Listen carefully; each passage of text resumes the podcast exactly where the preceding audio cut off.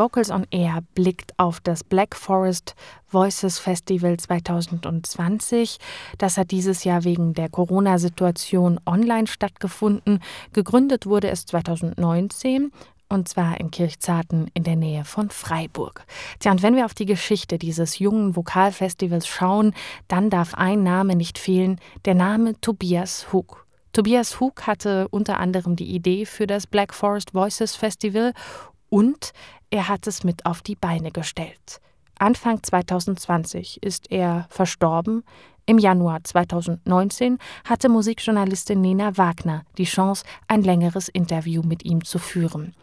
Die beiden haben sich unterhalten über die Liebe zur Musik und wie zum Beispiel Tobias Hug überhaupt zum Singen gekommen ist.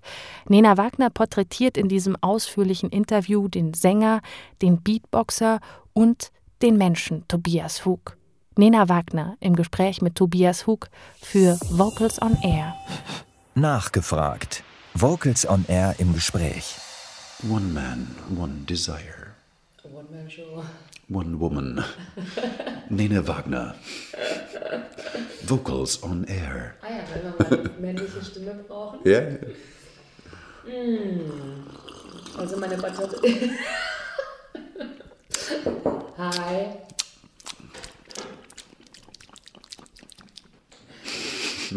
Hallo Nena.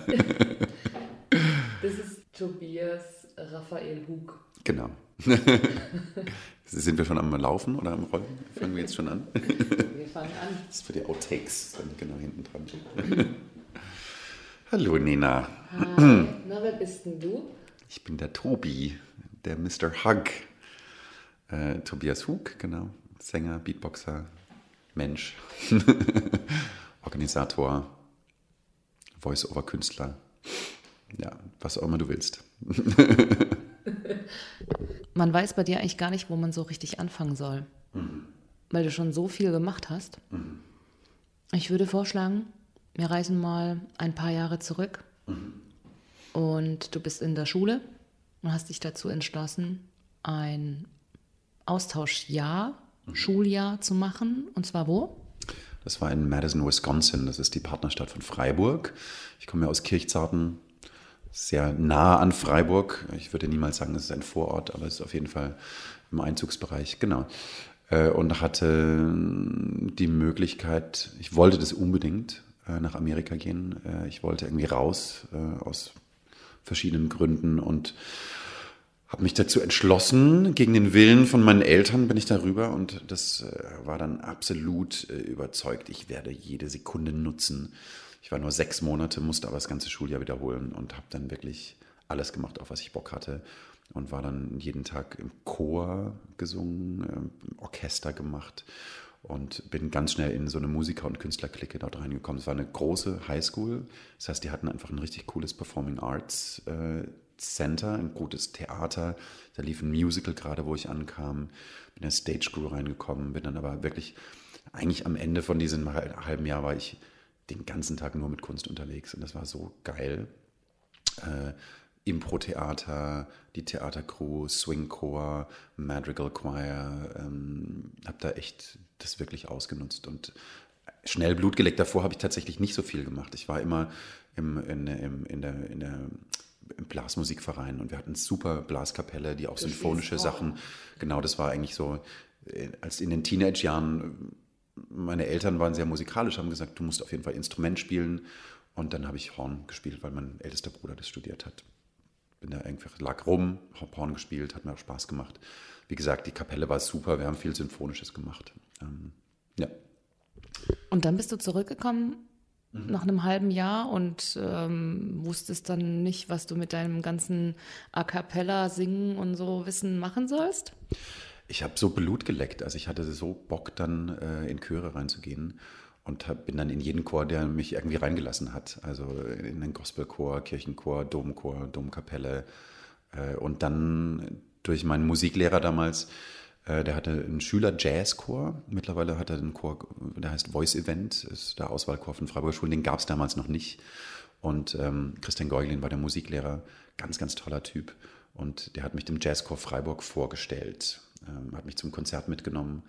Und ähm, bei mir war die Kinnlade am Boden bei dem Konzert. Ich war echt vollkommen weg und begeistert von dieser geilen Energie von dem Chor. Und auch, ähm, die haben so äh, mit Erwartungen gespielt. Ja, die haben ein ganz tolles Programm gemacht. Chick Corea, also Sachen, die damals einfach noch niemand, auch die heute eigentlich kaum einen Chor wirklich ernsthaft angeht. Und ähm, dann hat er mich, hat meine Kinnlade gesehen, die wir da aufgesammelt hat, gemeint, du, ich stelle dich mal den Bertrand Kröger vor. wir in die Umkleide. Und Bertrand, ja, komm schon mal zum Vorsingen. Wie alt warst du da? Da war ich 19. Mhm. Und ja, dann, wenn man einmal beim Jazzchor Freiburg ist, ich glaube, dann das setzt dann schon so, dass, klar, wo der Hammer hängt, also da muss man sich halt mit Haut und Haar auch verschreiben und das. Aber du hast dich im ersten Moment ja gar nicht als Sänger gesehen, sondern, also das irgendwie hauptberuflich zu machen, mhm. hast du im Vorgespräch erzählt, sondern du hast was erstmal komplett anderes, ähm, ein Praktikum gemacht, woanders reingeschnuppert, in andere Bereiche reingeschnuppert? Mhm. Also ich hatte immer sehr breites Interesse und in der Schule Politik-LK gemacht und so. Ich dachte, oh, vielleicht Journalist oder so, Anthropologie, wäre interessant, Geschichte, aber dann auch praktische Sachen. Ich wusste echt, ich habe Abi gemacht und hatte null Plan.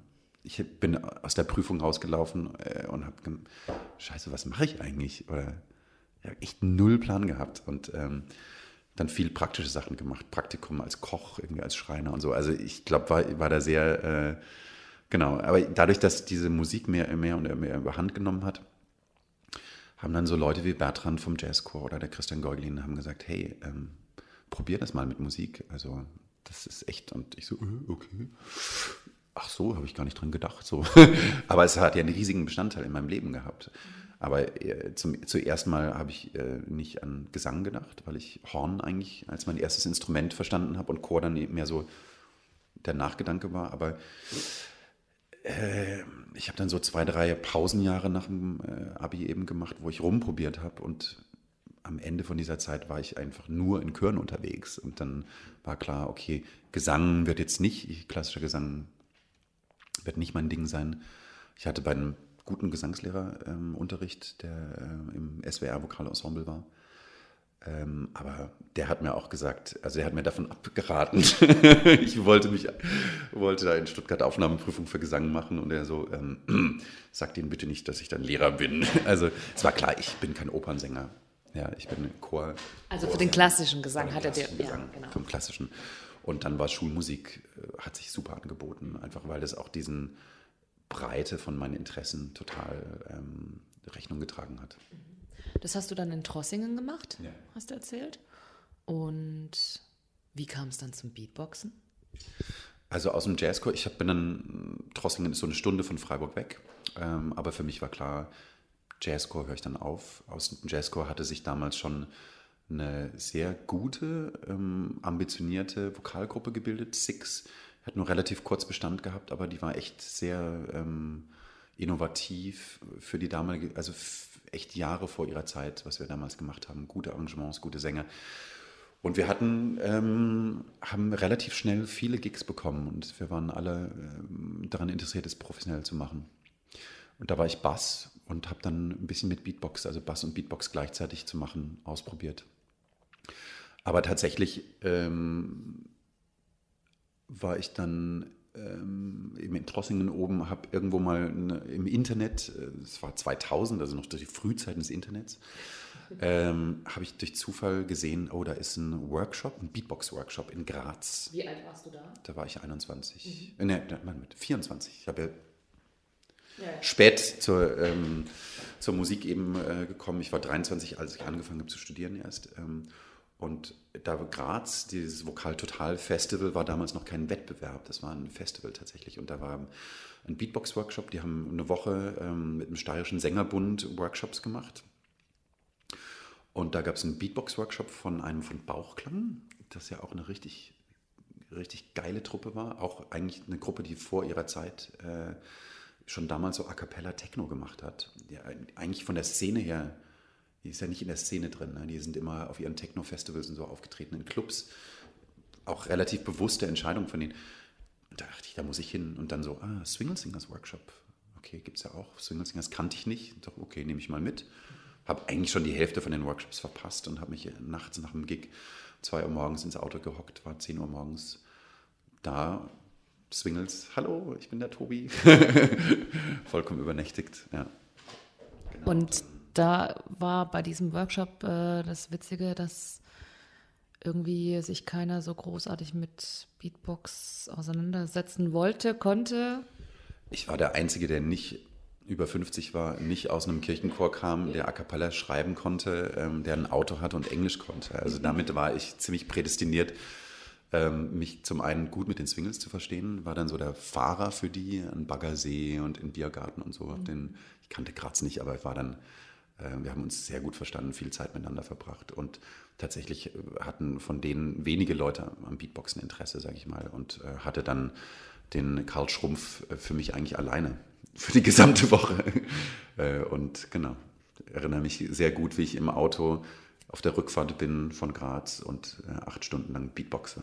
Ähm, und das war so das erste Mal, dass ich darüber nachgedacht habe, denke ich, dass ich ein bisschen bewusster, als ich angefangen habe zu üben und das wirklich bewusst einzubauen. Und du hast gesagt, ihr könnt mal so an mich denken, wenn ihr wollt. Bei den Swingles, klar, auch wieder Kinnlade am Boden nach dem Konzert. Ähm, äh, und ähm, da meinte ich so, also wenn ihr mal einen Bass braucht, dann meldet euch doch. Und war da ziemlich schamlos. Also ich ähm, habe immer schon relativ wenig Hemmungen jetzt gehabt, irgendwie an ja, Leute mit einem Namen oder so ranzugehen und einfach zu sagen, hey, bin der Tobi, also das habe ich da bei Bob McFerrin oder so auch gemacht und, äh, und bei den Swingles auch und habe denen dann E-Mails geschrieben noch nachher und ähm, dann kam drei, vier Monate später, ich bin den wohl in Erinnerung geblieben, äh, gibt einfach auch nicht so viel tiefe Bässe natürlich. Das heißt, äh, ich kenne es ja dann selber, wenn man äh, Swingles ist oder wenn man in so einer Gruppe ist, man hat so ein bisschen äh, eine Liste im Kopf, so, ne? auch wenn es nicht akt aktuell ist, aber man merkt sich so Leute, die man denkt, oh, das müsste, das haben die wohl bei mir gemacht. Äh, Beatboxen kannten die damals auch noch nicht so, eigentlich gar nicht oder sehr wenig war das bei denen im Repertoire, Klangrepertoire. Und ähm, das fanden sie, glaube ich, cool. Und dann haben sie mich angeschrieben, haben gesagt, ähm, haben mich zum Vorsingen eingeladen. Meine erste Reaktion war so, äh, ich bin kein Sänger, seid ihr euch sicher? Und dann haben sie, die Reaktion war, ähm, du, für Swingles ist was ganz Spezielles auch und wir denken sehr instrumental und manchmal ist es besser, wenn man eben nicht ein ausgebildeter Opernsänger ist. Gerade für Bass, was ja eben Teil von dieser Rhythmusgruppe, Vokalrhythmusgruppe ist. Und du bist dann bei den Swinger Singers eingestiegen, die jetzt mittlerweile The Swingles heißen, mhm. und warst einer der Mitglieder, der am längsten bei der Gruppe dabei war. Ja, elf Jahre, ziemlich genau. Erster Deutscher, weiß nicht, ob das irgendwie was bedeutet. Also die hatten tatsächlich, glaube ich, äh, diskutiert. Einer hatte wohl Bedenken. Ähm, weil hier, es gab eine Belgierin, äh, das war die einzige nicht-englischsprachige, glaube ich, die vor mir mal Mitglied war. Aber ansonsten waren es immer englischsprachige und sie hatten, mein Englisch war gut, dadurch durch, durch mein Austauschjahr. Aber der, äh, mein Basskollege hat wohl, ähm, äh, ich weiß nicht, wie ernst das war, aber hat gemeint, ähm, so, was die Engländer als Vorurteil von den Deutschen haben, äh, ob das mit dem Humor dann. Äh, das hat er, äh, ich habe immer so ein Fäble für Sarkasmus und Ironie, glaube ich, gehabt. Also von daher hat, ich, konnte ich dann seine Bedenken relativ bald, glaube ich, ausräumen. Äh, du hast ja auch viel dann mit den Swingles Singers erlebt und du hast ja auch selber dann noch Arrangements gesch geschrieben von Beethoven. Was war damit? Das hat nämlich auch was ganz Besonderes noch, ne? Also witzigerweise, das war, ist das einzige Arrangement, das ich jemals für die Swingles und ich glaube, so überhaupt geschrieben habe. Ich sehe mich nicht als Arrangeur. Ich habe immer gute Ideen für Arrangements, aber die gebe ich dann eigentlich weiter. Also auch bei meiner Gruppe jetzt Beatvox, äh, mit der ich in London arbeite, äh, die ich aufgestellt habe. Ich, äh, es gibt so viele gute Arrangeure, die, und ich weiß echt, ich habe großen Respekt vor diesem Handwerk. Ähm, von daher, ähm, ich habe es dann im Studium musste ich ein bisschen arrangieren. Ich habe noch so einen Popcorn-Master in, in äh, Aalborg und Aarhus gemacht in Dänemark. Aber tatsächlich, ich habe einfach großen Respekt vor dieser Handwerks- und ich finde, das muss man einfach lernen. Äh, und ich habe gute Ideen für Arrangements, kann die auch gut artikulieren und gehe dann einfach zu Arrangeur und sage, hey, ja, es ist natürlich auch ein Teil vom Arrangement im Endeffekt, aber ähm, ich überlasse es anderen Leuten. Dieses das, die Idee kam, ähm, hat mir jemand anders gesteckt für dieses Arrangement. Das war Jake Moulton, der ist äh, lange Beatboxer bei Impact und bei Housejacks gewesen. Und als er die Swingles gesehen hat, hat er gemeint, hey, es wäre doch super cool, diese Funk-Version von Beethoven zu machen. Und ich fand es einfach eine geile Idee, weil für mich, als ich dann musikalischer Leiter war von der Gruppe, ähm, ich fand so diese äh, Kombination dieses Cross eine Crossover-Gruppe, muss immer gucken, ne? Klassik ein bisschen bedienen, äh, wie kann man es neu in ein neues Gewand äh, bringen, updaten und das fand ich einfach eine geile Idee. Und es wurde so ein bisschen unser Signature-Tune, ja, also unsere Titelmelodie äh, für unser Programm ähm, Beauty and the Beatbox hieß das. Das war so mein erstes Programm, was ich als künstlerischer Leiter äh, gemacht habe, 2008 wurde auch der Name von der CD und damit war das so ein bisschen der Titeltrack. Und wir waren damals, ähm, hat uns Fox äh, der, äh, kontaktiert und hat gemeint, du, da gibt es eine Fernsehserie und wir würden gerne ähm, von den Swingles ein paar Arrangements ähm, benutzen. Das war Glee wir wussten nicht, niemand wusste, wie groß das werden wird. Ja. Und äh, tatsächlich haben sie dann für die Pilot-Episode, wir wussten, okay, das ist nicht irgendwie was Kleines, weil ich meine, bei, auch bei Fox weiß man ja nicht, wo das dann im Programm unterkommt, aber das, äh, die haben gemeint, okay, die Pilot, die Pilot-Episode wird nach dem Super Bowl ausgestrahlt. Direkt im Anschluss. Also es war klar, okay, die investieren da auch ein bisschen was rein. Mhm. Und dann haben sie eben nur Swingles-Arrangements für diese Pilot-Episode benutzt. Und ähm, tatsächlich äh, auch dieses eine Arrangement, also fand ich krass, so das einzige Arrangement, äh, was ich gemacht habe, habe auch Hilfe ein bisschen dabei gehabt vom Alexander Lestrange, äh, ist dann für Glee verwendet worden. also für alle, die nicht Glee kennen, ist eine Soap ähm, in einer Highschool, handelt sich das Ganze. Und im Endeffekt singen sie ganz viel und es gibt so eine, so eine Chor-AG. Ne? Genau, es geht eigentlich um den so Swing-Chor, aber es ist auch ganz viel A Cappella dabei. Eigentlich ist es so der Wegbereiter und vom Feel ist es wie Pitch Perfect. Das ist eigentlich die Serie, die, würde ich sagen, den Boden bereitet hat für Pitch Perfect. Das, ähm, wenn man Pitch Perfect mag, ich glaube, dann kann man auch gut Glee anschauen. Und in Deutschland hat es nicht so einen guten Sendeplatz gehabt, aber tatsächlich ist weltweit extrem erfolgreiche, also extrem, die haben echt den, den, den Plattenfirmen auch den, viel gerettet, äh, weil äh, die, für die Plattenfirmen super, ne? die äh, können ihre ganzen Songs, die sie besitzen, die Rechte dran, einfach nochmal im A Cappella-Gewand ähm, äh, aufleben lassen und die haben echt viel Kohle damit gemacht.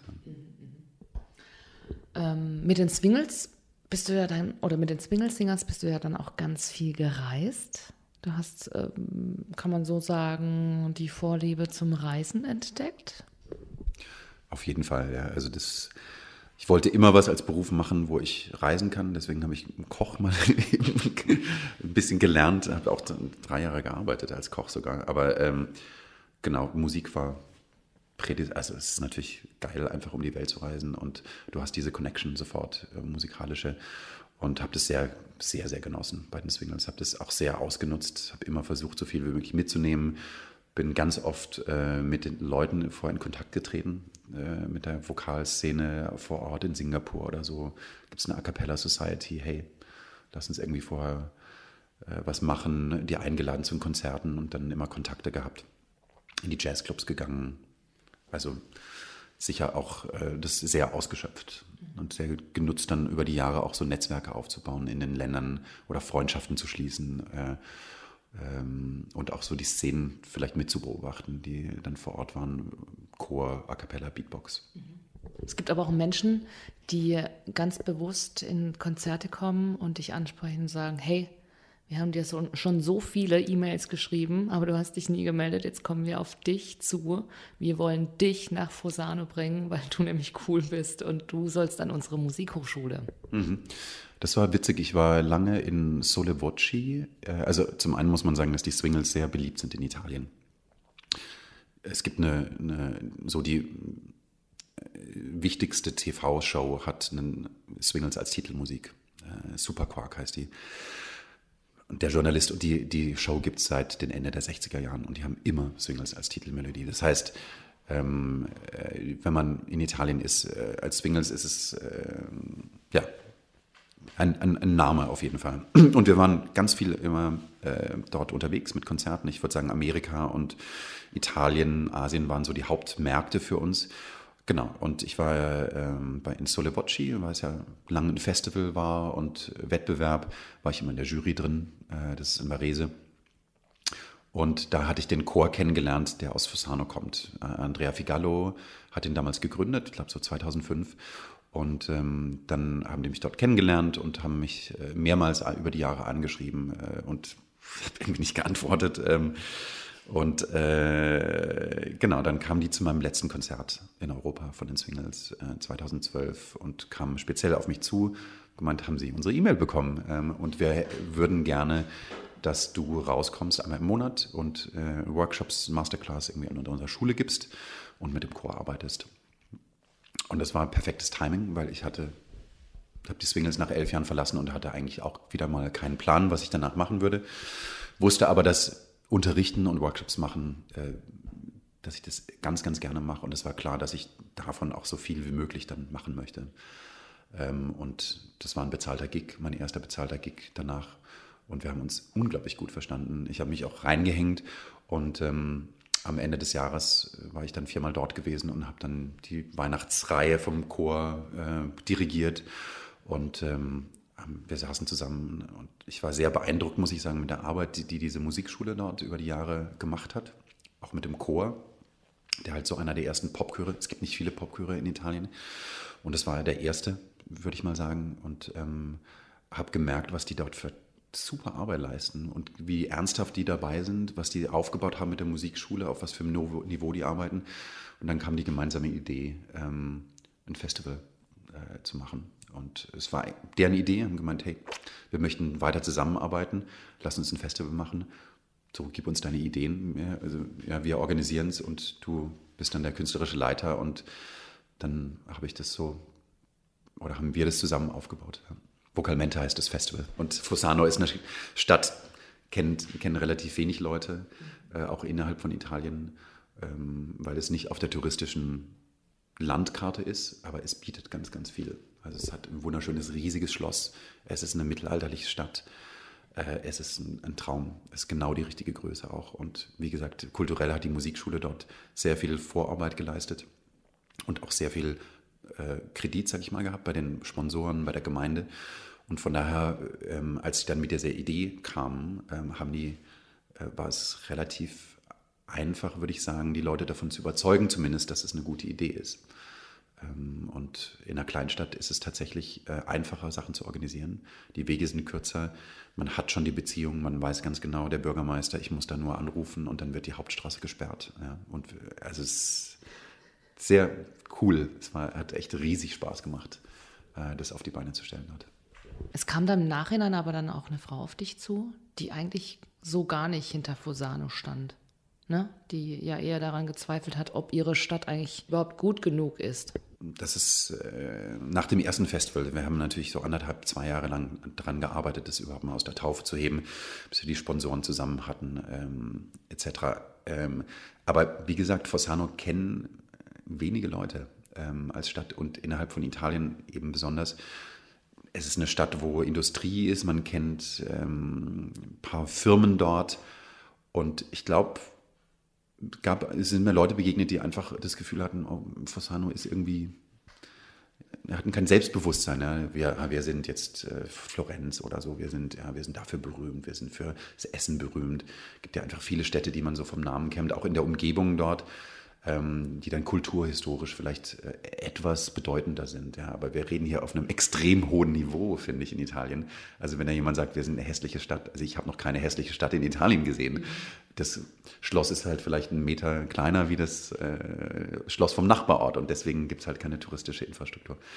Und die hat, äh, kam auf mich zu nach dem Festival ähm, und hat gesagt, vielen Dank, dass hier sowas, also ich freue mich, dass hier sowas Schönes passiert ist in diesem Ort, weil ich nicht daran, ich hatte nicht dieses Selbstbewusstsein, dass in Fossano was Schönes passieren kann. Das fand ich unheimlich schön und für mich war das, ähm, zeigt es auch, was für eine also was für eine Verantwortung und was für einen Einfluss ein Festival haben kann, dass es äh, Stimme gibt. Ja. Es geht darum, glaube ich, Leuten eine Stimme zu geben, sich auszudrücken und Leute zusammenzubringen, Gemeinsamkeiten zu entdecken. Ähm, und das ist halt was ganz anderes, wenn man das in einem kleinen Ort macht, wie London A Cappella Festival zum Beispiel hat davon natürlich nichts, ja, weil es passieren so viele Festivals. Du bist sofort unter ferner Liefen. Es hat schon eine, ähm, London hat eine große Bedeutung für die Community in äh, England gehabt. Das ist diese, es gab davor keine A Cappella Community. Wir haben das 2010 angefangen und es gab einfach ein paar Gruppen, die coole Sachen gemacht haben, aber es gab keine Community. London A Cappella Festival hat diese Funktion übernommen, einfach das Date zu sein, wo jeder hin muss. Du musst einfach hin, wenn du an A Cappella interessiert bist. Du weißt, du kriegst die Workshops, du kannst dich mit deiner Gruppe auf der Open Stage präsentieren, du siehst geile Konzerte. Äh, und der Anspruch war für Fossano auch, dass es diese Community-Funktion übernimmt. Ähm, aber äh, es hat dann eben noch diese Zusatzfunktion gehabt, dass wir ähm, den Ort belebt haben, dass wir einfach einen riesigen Mehrwert für den Ort geschaffen haben. Ähm, und das ist auch ganz, ganz toll, wenn man als Außenstehender reinkommt, weil das war echt ein Vulkan, muss ich sagen. Also die, die Zeitung hat drei Monate lang über nichts anderes mehr berichtet. Äh, ja, und Stories über jeden Künstler äh, ja, äh, geschrieben, der da gekommen ist aus Kanada. Und als die Leute dann ankamen, haben die das gespürt. Ja, das hat eine Bedeutung für diesen Ort. Das ist wichtig, die Leute interessieren sich dafür. Die haben vielleicht noch nie von Beatbox gehört, noch nie von Loopstation oder sowas. Aber die freuen sich einfach wahnsinnig äh, auf die Leute. Und das merkst du. Und das hat sich dann so gegenseitig hochgeschaukelt. Das war echt wie so ein, wie ein Vulkan, muss ich sagen. Ähm, wir haben dann, ich habe jetzt lang geredet, aber äh, äh, irgendwann äh, an einem Abend vom ersten Festival kamen die Leute auf mich zu und haben so ein V gemacht. Mhm. Und ich so, hä, so Victory, so ein V-Zeichen, Sieg. Und ich so, hä, was? Äh, wieso V? Ah, Vokalmente. Ja. Und dieses V war dann das Symbol für Vokalmente. Und das hat sich so etabliert. Dir sind die Leute auf der Straße begegnet und haben dir das V entgegengestrahlt. Also es war toll, dass sie das so angenommen haben und dass es so eine Freude irgendwie äh, gebracht hat. Cool. Generell machst du ja neben dem Gesang und Beatbox ja ganz ähm, viel von diesen Organisationen. Ähm, was gibt es dir persönlich, ähm, dich da in so in solche administrativen Dingen, sage ich jetzt mal, ähm, dich da reinzufuchsen und es zu machen? Also was bockt dich dabei? Ich denke, ich bin erst, ähm, ich bin ein kreativer Mensch. Das ist eigentlich, kommt fast noch vorm Gesang bei mir oder vor der Musik. Äh, habe ich irgendwann gemerkt, ich habe einfach Ideen und wenn man eine Idee hat, die einem wichtig ist, wo Herzblut drin ist, dann muss man die, äh, versucht man die mit allem äh, umzusetzen. Ja. Es ist schmerzhaft, glaube ich, als kreativer Mensch, wenn du eine Idee hast und äh, die passiert nicht. Das heißt, ich bin jetzt kein großes Organisationstalent, aber ich bin halt hinter diesen Ideen. Ja. Ich möchte, dass die passieren. Ähm, ich habe zu viele Ideen, die können nicht alle passieren. Also man muss einfach auch loslassen. Man muss auch, bei Vokalmente war dann klar, so nach ein paar Jahren, okay, jetzt ist gut ähm, ich, man muss Platz schaffen für neue Ideen. Es ist so ein bisschen, ich sehe mich so ein bisschen als Raketenbauer.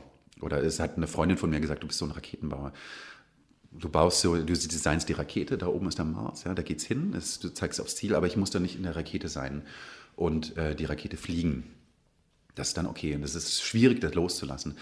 Aber ähm, Musik ist, äh, ich bin jetzt nicht der, der beste Sänger, ich bin nicht der beste Beatboxer.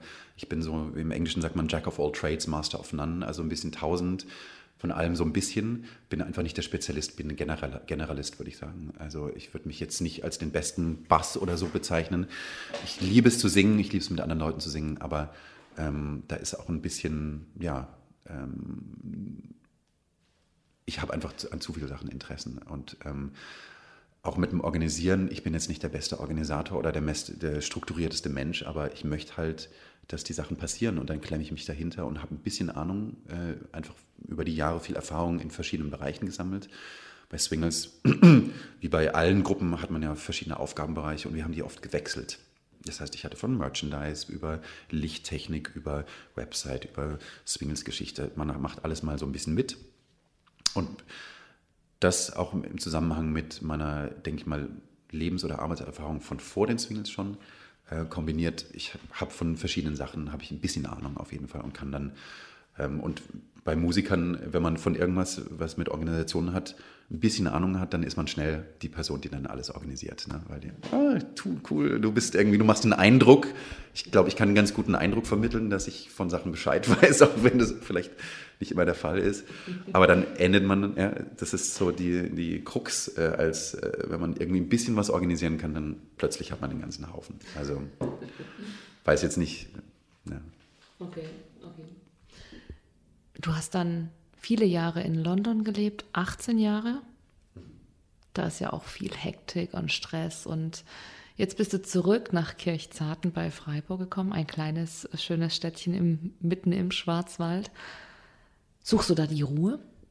Das war eine sehr intensive Zeit, diese 18 Jahre. Ähm, ich war auch nach den Swingles sechs Jahre jetzt freiberuflich tätig und habe da so viel gemacht. Noch den Masters in Dänemark, Vokalmente aufgebaut, ähm, Workshops rumgejettet, ähm, in London mit dem Beatbox Collective, sehr viel und erfolgreich äh, unterwegs gewesen, freiberuflich als Studiosänger dort meine eigene Gruppe aufgebaut. Also eigentlich, das war so drei Jobs in einem und bin so ein bisschen Workaholic. Ich hatte eigentlich einen Burnout vor ein paar Jahren und habe auch im Nachhinein ähm, einfach noch weiter zu viel gemacht. Und es war irgendwann mal klar, ich habe gesundheitliche Probleme auch entwickelt. Das muss einen Wechsel geben und das hat mich, war eigentlich ein bisschen nicht meine Entscheidung auch dadurch, aber ich bin sehr, sehr froh, dass es so passiert ist eigentlich, weil ich hatte lange darüber nachgedacht, mal einen richtigen Timeout zu machen, wieder in Deutschland Zeit zu verbringen, vielleicht auch mit der Szene. Ich habe so ein bisschen das Gefühl verloren, finde ich, was in Deutschland passiert, auch kulturell und auch in der A Cappella-Szene und hatte ein Bedürfnis, mal wieder hier eine richtigen so Bollenzeit äh, zu verbringen. Auch mit Familie. Meine Mutter ist 84, lebt im betreuten Wohnen im Altersheim. Und so Sachen, wo man merkt, okay, das ist, glaube ich, jetzt die Zeit. Es kam so alles zusammen. Es sind viele Gründe. Äh, Gesundheit war sicher ähm, ein großer Teil davon, aber nicht der einzige. Und ich bin eigentlich auch froh, dass ich jetzt hier bin, weil einfach so komplett entschleunigt bin und äh, ich kann es mir richtig gut gehen lassen. Kirchzarten ist mein Heimatort. Das muss jetzt nicht meine Enddestination sein. Ich bin ein bisschen am Testen, bin jetzt ein Jahr dort. Macht mir sehr viel Spaß. Vielleicht ziehe ich jetzt mal nach Freiburg oder vielleicht auch wieder in eine größere Stadt. Äh, aber jetzt geht es mir da sehr gut, weil ich meine Ruhe habe. Ich bin sofort im Wald. Ich habe zum ersten Mal in meinem Leben eine eigene Wohnung, was echt krass ist. Ähm, es hat einfach mit London zu tun, weil man sich dort einfach keine eigene Wohnung leisten kann. Punkt. Und wenn man als Musiker unterwegs hat, macht es auch keinen Sinn, eine eigene Wohnung zu haben. Ich habe dort eine ganz tolle Community, viele Freunde, ähm, eine schöne Wohnung, die ich auch weiter noch äh, weiter vermiete. Aber tatsächlich ähm, äh, ist jetzt gerade, glaube ich mal, ist es auf dem Prüfstand auf jeden Fall. Und mir geht es gerade sehr gut in Kirchzarten.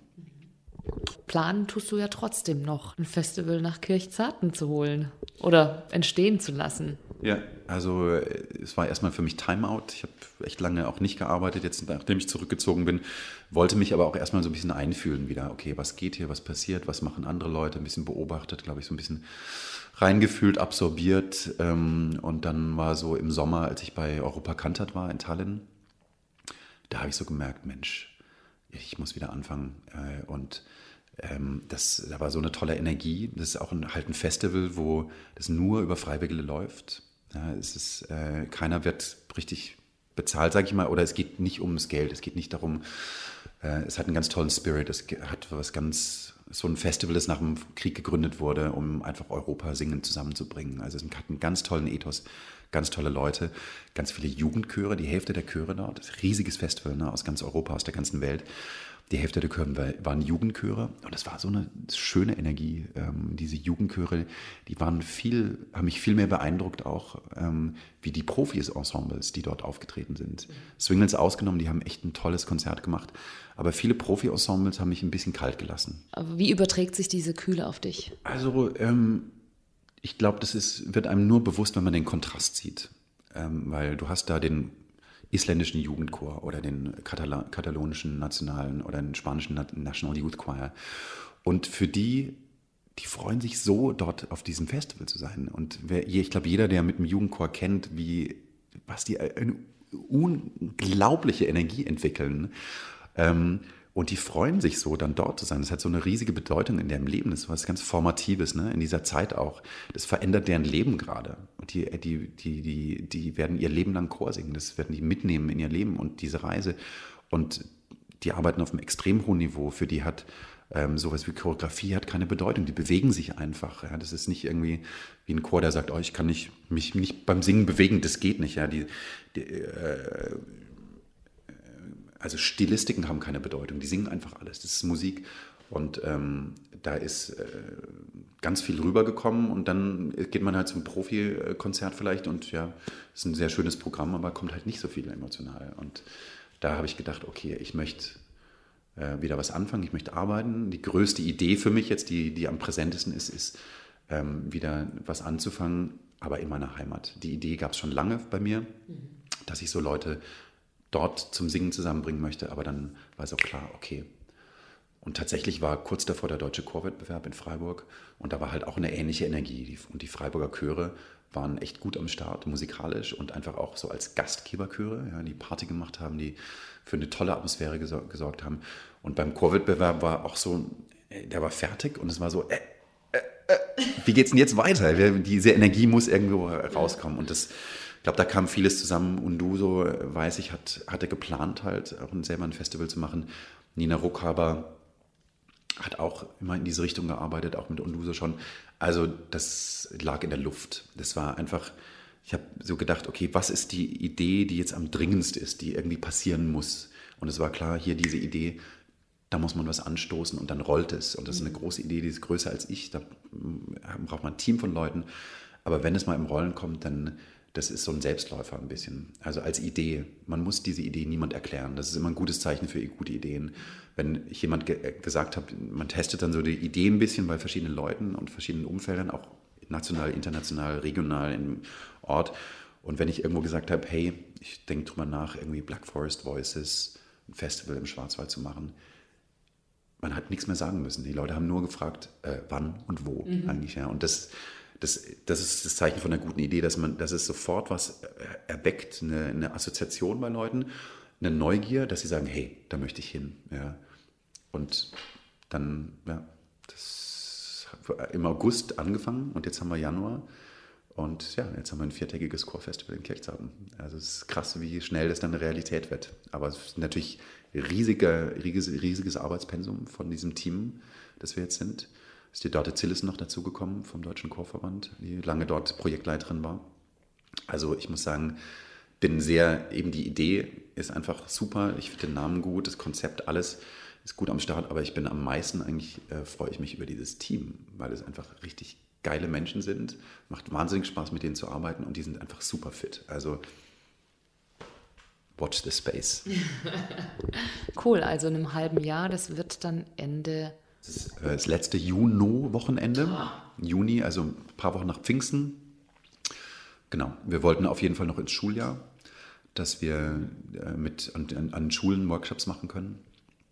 Wir wollten, ähm, mussten uns ein bisschen auch nach dem, ich wollte es schnell anfangen, also jetzt dieses Jahr, nicht erst 2022, deswegen auch ein bisschen die Entscheidung gegen Freiburg, weil da so viel passiert und auch ganz viel Tolles natürlich gemacht wird in Chor und A Cappella. Ähm, und ich wusste in Kirchzarten äh, eben ein bisschen wie in Fossano, man, man stößt auf offene Ohren. Die Gemeinde, Bürgerstiftung, Sponsoren, alle sind sehr, sehr offen, unterstützen uns sehr tatkräftig. Ich weiß, wusste, wir können es schnell machen. Wir kriegen dort äh, riesige Hilfe, was die äh, Konzertorte angeht. Es wird Open Air sein. Ähm, wir haben historische Gebäude drumherum, so alte Bauernhöfe, die wunderschön renoviert worden sind. Wir werden echt richtig sagenhafte Workshop-Räume haben. Also ich ähm, freue mich sehr äh, drauf. Genau, Ende Juni ist einfach ein guter, guter Zeit, noch nicht in den Ferien. Ähm, genau, und man kann dann auch einen Urlaub draus machen. Also wir haben äh, Kirchzarten ist ja. Ein Campingplatz. Wir haben einen riesigen Campingplatz, wir haben schöne Hotels auch ja. so. Aber ich glaube, es hat für jeden was. Und Kirchzarten ist so ein bisschen äh, Sportmecker auch. Mountainbike gibt es dort. Also wer wandern möchte noch danach oder eine Bike-Tour machen möchte, super Standort. Also kann dann gleich mal drei Wochen buchen und dann genau. all inclusive. Gute Restaurants, also äh, von der Küche her haben wir auch äh, große Auswahl und tatsächlich einer unserer Sponsoren ist ähm, ein sagenhaftes Restaurant. Äh, der Besitzer von dem Restaurant äh, oder vom Hotel, das ist ein großes Fünf-Sterne-Hotel im mhm. Schwarzwald, ähm, Schauensland, das heißt die Halde. Und der berät uns jetzt, was Catering angeht. Der ist selber Sänger äh, in der Gruppe. Die Gruppe wird auftreten am ersten Abend. Äh, A Cappella-Gruppe äh, heißt die Ohrwürmer. Also, ich glaube, wir haben da schon richtig gute Ideen und auch so dieses ähm, musikalische mit dem pädagogischen, mit dem kulinarischen, mit dem landschaftlichen zu verbinden. Das finde ich auch mal schön, wenn man das schafft bei Festivals. Das, ja, das ist noch reizvoller. Es wird auf jeden Fall einzigartig sein, so von der Entstehung her. Und wir hoffen natürlich, dass es sich auch dann wiederholt. Ne? Aber der Plan ist es jährlich zu machen, auf jeden Fall. Ja. Cool, okay. Kommen wir nochmal zurück zu deinen Beatbox-Tätigkeiten. Du hast ja eine, ein Kollektiv gegründet, Beatbox Collective. Mhm. Und mit denen bist du Weltmeister geworden? Ja, muss man alles ein bisschen in Klammern setzen. Ähm, ich bin nach einem halben Jahr dazugekommen. Also sie haben sich 2011 gegründet und zwar muss man sagen, ähm, in London hat es eine große Beatbox-Szene. Hängt auch mit England zusammen, dass halt alles sich wirklich in London konzentriert. Das ist anders wie in Deutschland, wo sich das so ein bisschen verteilt geografisch. Das heißt, wir sind ständig im Park gewesen und haben gejammt zusammen. Und das waren halt richtig sagenhafte Beatboxer, Bellatrix, ja, die selber Weltmeisterin äh, gewesen ist schon zu dem Zeitpunkt. So Leute wie Ballsy oder Hobbit, die einfach ganz tolle Menschen und Beatboxer sind. Ähm, jeder hat so ein bisschen sein Ding gemacht. Wir haben irgendwann gemerkt, wir sind eigentlich alle bei den gleichen Gigs, bei den gleichen Festivals, aber jeder macht sein Ding. Lass uns doch einfach zusammen auf die Bühne gehen. Mhm. Das haben die gemacht. Ich bin dann nach sechs Monaten dazugekommen und ähm, ich würde sagen, sie haben mich jetzt nicht wegen meinen Beatbox-Qualitäten äh, genommen, sondern ich war einfach ähm, ja, erfahren. Ich habe immer eben auch mit der Beatbox-Szene großen Kontakt gehabt was ich vorher erwähnt habe mit diesem Programm. Ich habe immer äh, Schlomo, Reaps One und so äh, Roxer Loops Leute eingeladen, bei uns bei den Swingles mitzumachen, haben auch Aufnahmen zusammen gemacht. Das heißt, ich war mit dieser Szene in Kontakt und dann haben die mich als äh, A Cappella-Person einfach auch äh, und als, als verbindende Funktion, glaube ich, so wahrgenommen. Und ähm, es ist ein Kollektiv, das heißt, es ist nicht bei jedem Gig jeder dabei. Im Gegenteil, es ist oft nur drei, vier Leute. Mhm. Und ähm, das wurde schnell, glaube ich, sehr erfolgreich. Also zum einen äh, in England, in London läuft viel über Gala-Gigs, also wir haben viel so Gigs gekriegt, es läuft viel über Theatershows. Wir waren dann beim Edinburgh Festival, haben dort eine Theatershow kreiert, What's Your Sound, wir wurden eingeladen zu den Olympischen Spielen ähm, äh, im britischen Haus äh, London zu vertreten. Äh, war ich, muss ich sagen, echt richtig stolz drauf, weil das war direkt nach der Brexit-Abstimmung. Und ähm, wir hatten gerade in London einen Muslim zum Bürgermeister gewählt, Sadiq Khan, und es war ganz klar von London, London ist open, also wir sind gegen diesen Brexit und wir bestehen, tun eine richtige Position beziehen. Und dann wurde ich als Repräsentant für London nach Rio geschickt, um im britischen Haus London zu repräsentieren mit dem Beatbox Collective. Da gab es Oper, da gab es Tanz, klassische Musik und wir waren Hip-Hop. Wir waren der Vertreter für die Urban Culture so. und ich war da als Deutscher dabei. Also bin ich echt ein bisschen stolz drauf auch. Und äh, beim, äh, es gibt alle drei Jahre in Berlin die World Championships und da gibt es eine Team-Kategorie. Da dürfen drei bis fünf Leute auf der Bühne stehen. Und da war ich dann tatsächlich eben nicht auf der Bühne, weil wir sind sieben, acht Leute. Ähm, aber ich habe natürlich, wir haben dieses Repertoire zusammen erarbeitet. Also ich ähm, glaube, ich muss mich da nicht verstecken, dass ich da sage, okay, ich bin ja nicht Teil von der Gruppe. Ich war nicht Teil von der, ähm, von der Bühnenshow damals. Genau, aber wir sind World Team Beatbox Champion 2015. Cool, cool. Du bringst ja auch deine Sachen, deine Beatbox-Sounds anderen Leuten bei. Zum Beispiel gibt es auch ein witziges Video zwischen dir und David Hasselhoff. Ja, wir haben mal so eine Werbung gemacht für T-Mobile, diese riesige Flashmob, A Cappella Flashmob in Heathrow, was echt riesige Kampagne war. Und da gab es dann, äh, ich glaube, das kam im, die Kampagne kam so im Oktober, November raus und dann wollte T-Mobile nochmal für Weihnachten, äh, haben sie gesagt, hey, wir möchten äh, das äh, nochmal nachverfolgen und wir möchten, dass eben diese einzelnen Leute, die jetzt so ein spezielles Instrument in diesem Video dargestellt haben, ich war eine Trompete, Bellatrix war Beatbox, Fraser von, äh, von Magnets war der Bass. Und wir suchen jetzt einen Star, wir wissen noch nicht genau, wer das ist, jemand, irgendwie Celebrity. Ähm, und ihr geht dann hin und filmt mit denen einen kleinen Social Media noch Clip, ähm, wie ihr denen äh, euer Instrument beibringt. Und dann hat David Hasselhoff gerade äh, Theaterstück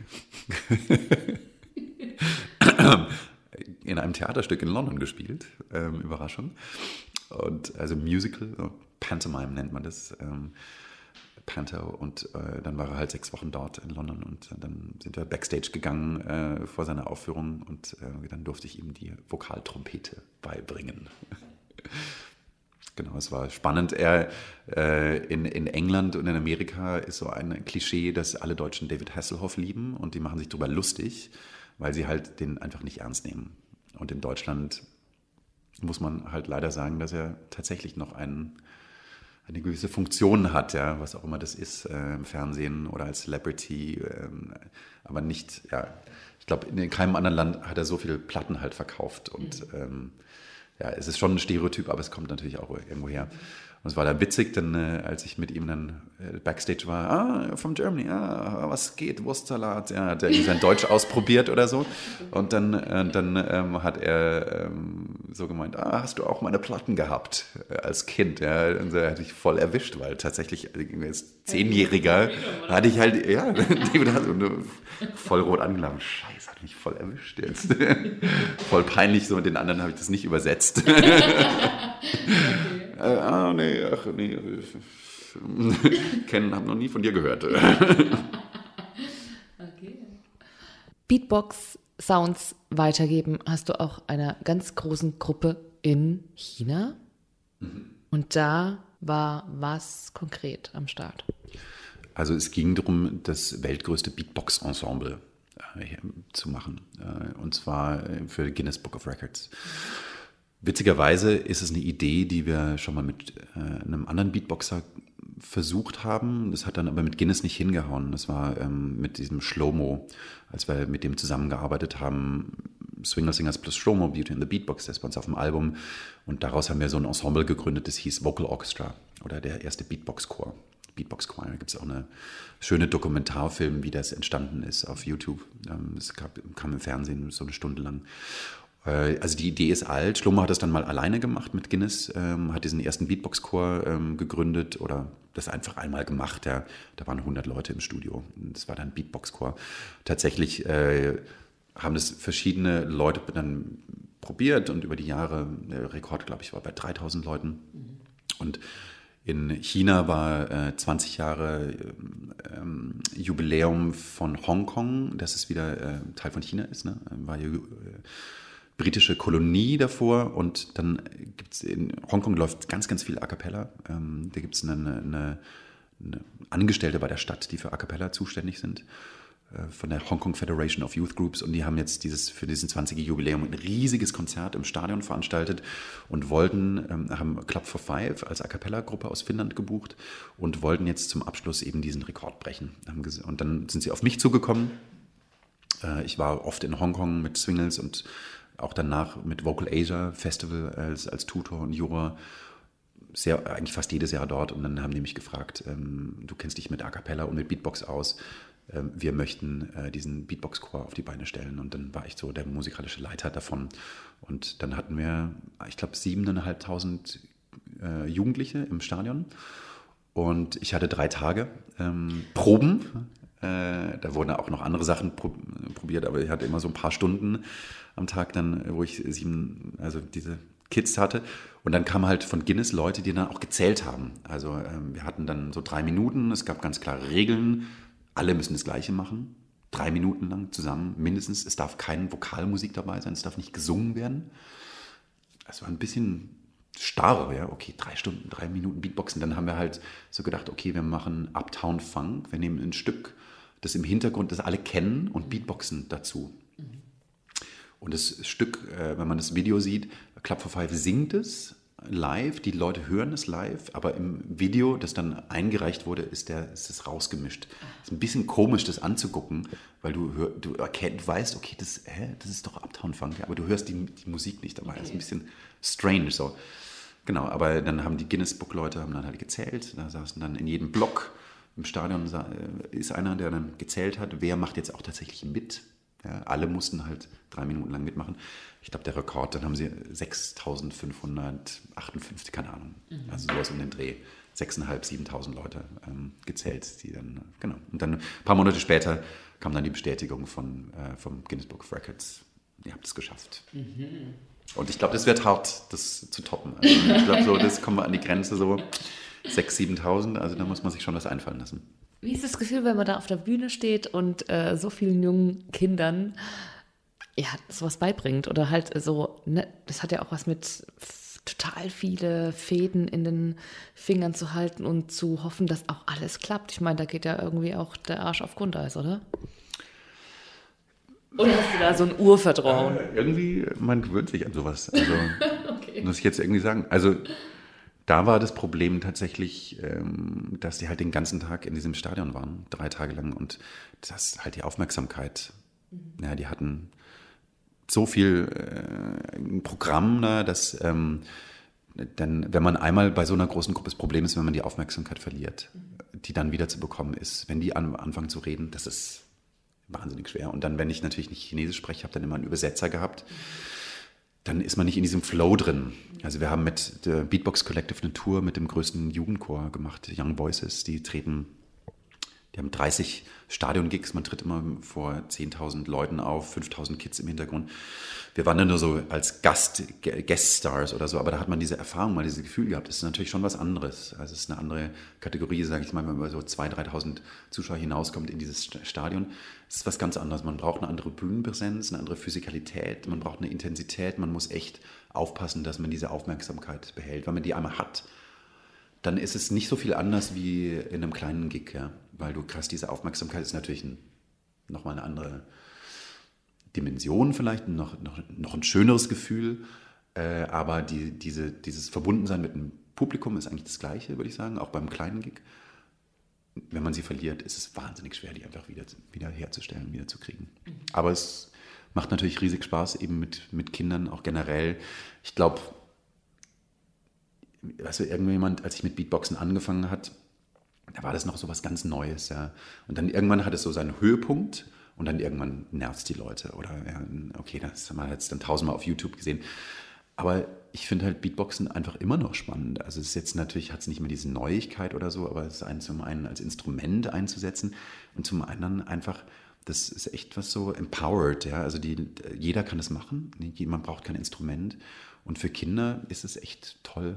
Äh, die, die lieben es total immer noch weil es hat, braucht so wenig. Ja, jeder kann es machen und du kannst Musik damit machen. Du musst keinen Unterricht nehmen. Es läuft über, es, es ja, ist die Musik, eigentlich geht es darum, die Musik, die ihnen gefällt, irgendwie vokal wiederzugeben. Ja, und die Kids in China hören andere Musik, wie die Kids in England oder in, in, in Deutschland. Also, ja, ich finde, ich bin noch nicht davon gelangweilt, auch nach 20 Jahren. So. Das ist gut wenn du so auf der Bühne stehst und Musik machst, und das ist ja, du hast ja schon viele Konzerte gemacht und vor großen, also von einem großen Publikum, was spürst du beim Musikmachen? Also die besten Momente sind, wenn man in so einem Flow drin ist. Ähm, ich glaube, das sagen viele, es hört sich ein bisschen nach Klischee an, aber es ist das Beste einfach, wenn man, wenn man diesen Flow hat, ähm, das kann mit anderen Leuten auf der Bühne sein, auch wenn man alleine ist, wenn man so eine Soloshow oder so macht. Man hat das Gefühl, man ist irgendwie verbunden, da ist irgendwie, man wird zu einer Art, da fließt irgendwas durch einen durch, so eine Energie. Man hat eine Connection mit den anderen Leuten auf, des, auf der Bühne, mit den Musikern. Man hat eine Connection zu dem Publikum. Man ist wirklich so eine Energie, eigentlich eine unsichtbare Energie, die zwischen einem ist, zwischen den Musikern, dem Publikum und vielleicht auch zwischen irgendwas Höherem, ja, dass da, dass man da ähm, vielleicht, dass es dann irgendwo nicht mehr um einen selber geht. Und witzigerweise hat es, äh, wenn man da rein, drin ist, dann hat es etwas Wertfreies. Es ist gar nicht gut oder schlecht, sondern es ist einfach so ein State, State of Being. Es ist irgendwie so ein, ein Daseinszustand. Es muss dann einfach so sein. Man drückt dann irgendwie auch, wenn alle diese Connections da sind, finde ich, dann, dann, dann drückt man was aus, was jetzt passieren muss. Ja, das ist eben mehr wie man, wie man selber auch und mehr auch wie die, wie die, wie die Musiker, die Summe der Musiker. Ähm, das ist spannend und es ist geil, in so einem Zustand zu sein. Gab es mal in deinem Leben so einen Moment, wo du dachtest, oh Mist, irgendwie habe ich da jetzt so eine Chance verpasst oder so? Ja, das bereue ich irgendwie, dass ich jenes oder nicht getan habe oder dass ich äh, was oder was getan habe, was, was irgendwie nicht gut war. Also gibt es irgendwas?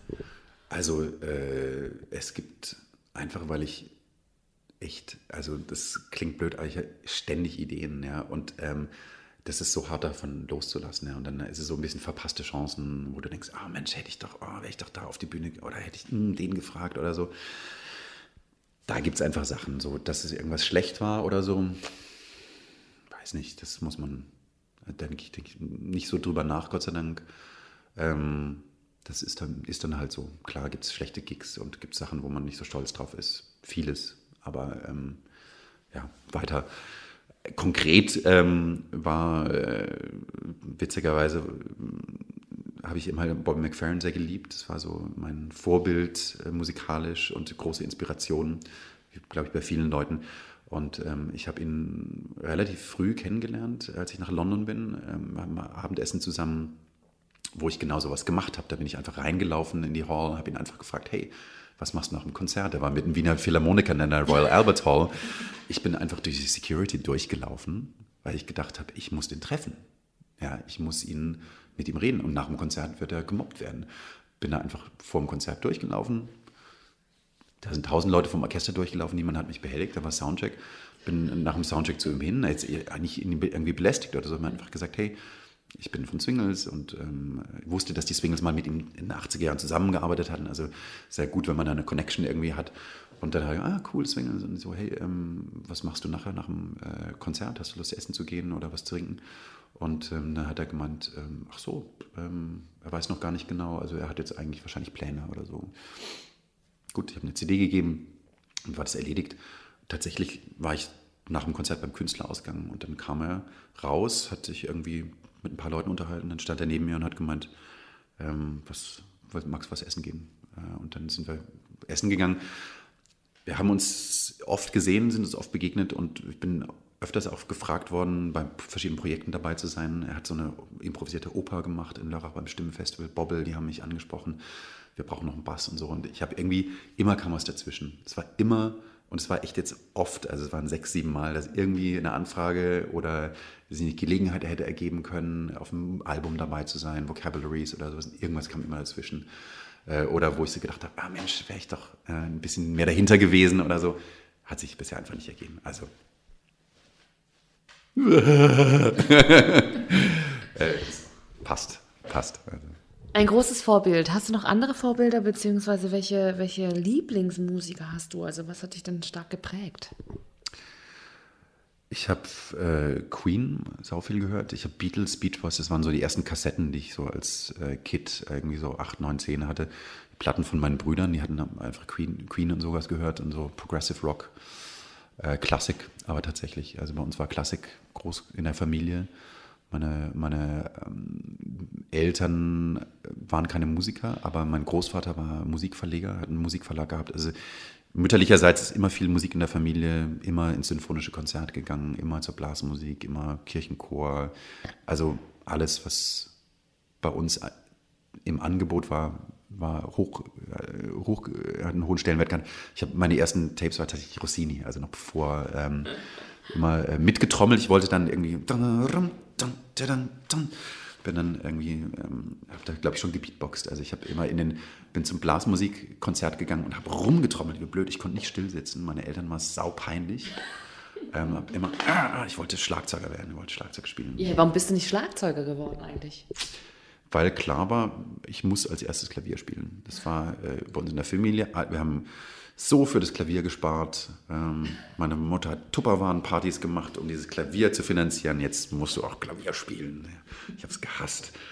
Und dann musste ich Horn spielen äh, und ja, dann irgendwie Schlagzeug kam dann irgendwann und dann hatte ich keinen Bock mehr oder ich hatte keinen guten Lehrer. Also sollte irgendwie nicht sein. Beatbox ist, glaube ich, so ein bisschen Ausdruck davon. Genau, aber ich glaube, so Queen war echt, also richtig klar, mit Blues Brothers, Rocky Horror, Hair oder so, was man als Teenie hört oder so, aber Queen hat mich total, ähm, da war ich Mitglied im Fanclub, Queen Fanclub und so, also da kenne ich wirklich jedes, jedes Stück wahrscheinlich. Hast du einen Lieblingssong? Wahrscheinlich nicht.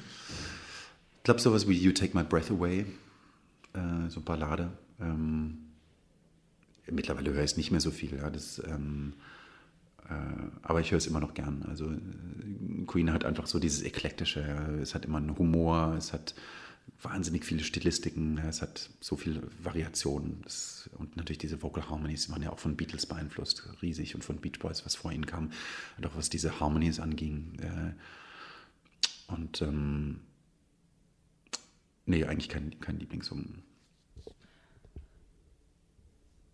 Wenn es eine Person gibt, die dir begegnen würde und die total keinen blassen Schimmer hat, was sie tun soll. So wie es ja im Endeffekt bei dir früher auch war. So, was soll ich denn tun? Ich mache jetzt hier mal Praktikum als ähm, Schreiner, war ja noch dabei, mhm, hast du erzählt ja. im Vorgespräch.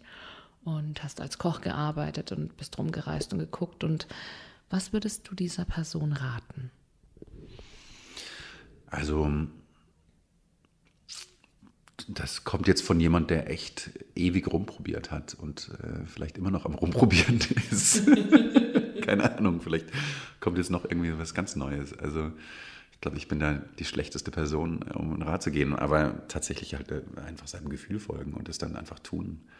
Also wenn das, wenn Musik für jemand, ähm, ich glaube, das ist so ein bisschen wenn man sich überlegt bei Musik, ich glaube, dann muss man es nicht machen. also wenn man sich ernsthaft sagt, okay, was verdiene ich jetzt an Geld und so. Also ich glaube, ich habe nie, auch nur im entferntesten an so Sachen gedacht. Ähm, die Leute, die meisten Leute sind ein bisschen praktisch veranlagt. Das ist ja auch gut, ein bisschen praktisch veranlagt zu sein, aber und ein bisschen Realitätssinn zu haben und vielleicht ein bisschen ein bisschen darauf aufzupassen, dass man äh, tatsächlich auch äh, Geld verdient. Aber man, wenn man diesen Drang hat, es zu tun, dann muss man es einfach machen, muss man einfach folgen und es ausprobieren.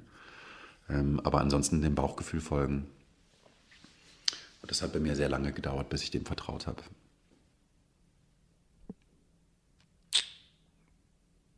Tobias, danke fürs Interview. Danke, Nina. Es hat Spaß gemacht. Dürfen wir trotzdem noch ein bisschen was hören, so von dir? Äh, äh, das klingt gut.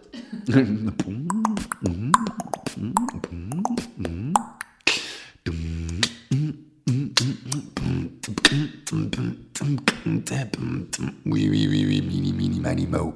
Yo, yo. Kirchzarten Black Forest Voices. You're listening to Black Forest Voices FM 97.1. Das war Nachgefragt. Vocals on Air im Gespräch.